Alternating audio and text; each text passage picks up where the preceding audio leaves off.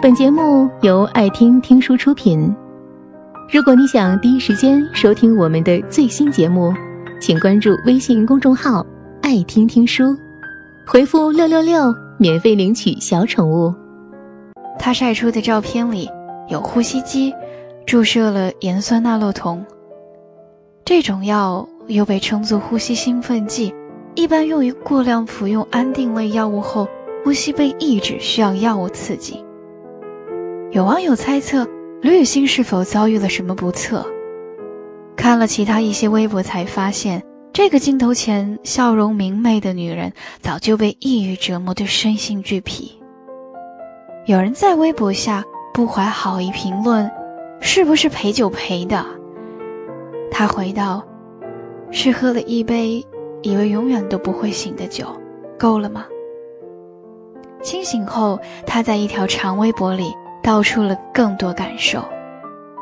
他在人前扮演着最活泼幽默的人，人后却敏感脆弱，像个小丑。知道自己是个公众人物，应当努力给大家带来正能量，可是他不能，要靠药物才能睡着。安静的时候，想要捅自己几刀。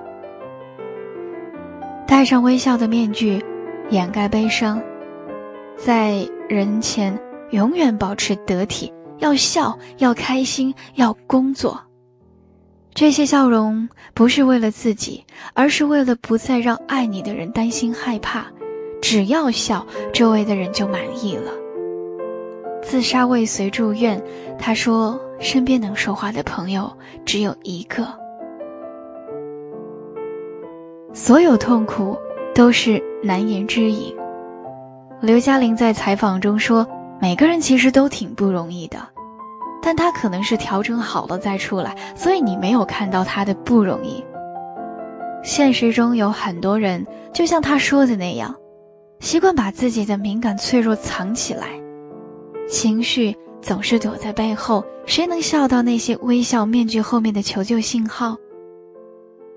美国加州大学的一位中国留学生刘微微，在二十岁结束了自己的生命。在朋友看来，她品学兼优、美丽阳光，像是永远没有烦恼。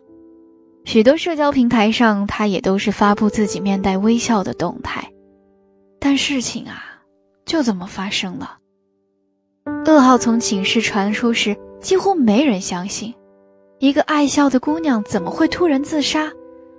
直到，她的遗书在微博被发现。对不起，生而为人，真的很抱歉。我无法选择从不开始，所以我选择结束。恋情结束时，他说希望在另一个世界，爱没有相对，只有绝对纯粹。他会因为母亲的一个拥抱突然大哭，突然大笑，也经常失眠，醒得很早。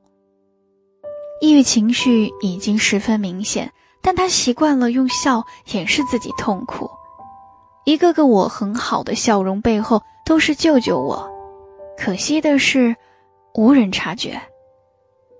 临床心理学中有一种抑郁症，被称作微笑型抑郁症。心理学家瑞塔把他的症状描述为，在别人面前表现得很开心，内心在承受抑郁症状。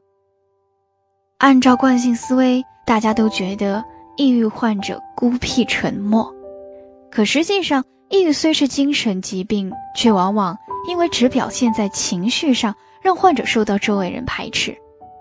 患者情绪低落，旁人总以为是小题大做，这让。患者更有负担，于是许多抑郁症患者反而把自己变成了别人眼中的乐天派。微笑抑郁症往往有正常的社交能力，甚至在关系中扮演开心果的角色。他们习惯用正面情绪去隐藏自己的低落，戴上微笑面具，有时连他们自己也不能发现自己的病情。他们微笑着，也抑郁着。明明最难过，却笑得最开心。每个笑容背后，都是咬紧牙关的灵魂。一个名为“走饭”的微博账号，曾经常分享一些有意思的生活琐事。二零一二年三月十八号，他突然更新：“我有抑郁症，所以去死一死，没什么重要的原因，大家不必在意我的离开。”这句话成了账号的最后一条微博，此后再无更新。从那天起，他的微博下面逐渐积累了无数网友，从二零一二年累积的至今高达一百三十多万的评论。网友来这里留言，甚至每日签到，这里成了漂浮在各个角落的人相互取暖、互道衷肠的大本营。在短暂停留宣泄过后，他们重新戴上面具，回归现实，继续假装若无其事的生活。当日常丧成为潮流。一些人难免开始质疑，动不动就谈生论死的流言大军，或许只是无病呻吟，是闲得发慌的矫情。但一个不容忽视的事实是，现代人的心理健康问题不容乐观。一项对全国约一百一十二万人的心理健康分析调查显示，百分之七十三点六的人处于心理亚健康状态，存在不同程度心理问题的有十六点一。心理健康的仅为百分之十点三，其中三十到三十九岁人群心理健康状况最差，且存在低龄化的倾向。怕行差踏错，怕无数个加班加点换来的东西被他人赶超，怕不合群，明明不想讲话，看到同事都在愉快的聊天，也硬逼着自己加入话题，怕回家。怕合租房里人声嘈杂，各有各的心事与孤独；怕说话的技巧太拙劣，怕电话那头的亲人发现自己的无助。翻遍通讯录，也很难找到一个可以毫无顾忌、无理取闹的人。不重要的人没资格分担自己的孤独，可重要的人又不敢轻易打扰。只好在深夜一遍遍刷着朋友圈，打下一行行伤感的字，再清空，重新编辑一条鸡汤，末了加一个信任的表情，证明我没事，我很好。小孩子总喜欢嚎啕大哭引人同情，成年后才发现，同情最廉价，也最昂贵。万事不易。崩溃需要默无声息。每个人都有自己的挣扎，谁都在拼尽全力的活着。生活从来不会一帆风顺，大多都是捂着伤口，负重前行。有的人好了，有的人却倒下了。有的人会许诺，我们会拥有完美又幸福的一生。大多数时候，那些孤独、失落呀。难堪都只能一个人往肚子里咽。什么时候才敢承认，你没有自己想象的那么强大呢？笑不出来就真的别勉强自己了，你哭起来一样真实动人。做不到也别逞强了，坦诚说我不行，总会有人愿意帮你的。你觉得时光难熬啊？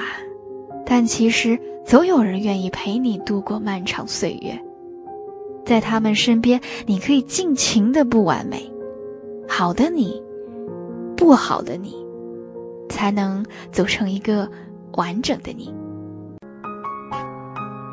本节目到此就结束了，感谢各位的收听和陪伴，更多精彩内容请关注微信公众号“爱听听书”。回复六六六，免费领取小宠物，也欢迎你收听今晚的其他栏目。我们明晚见，晚安。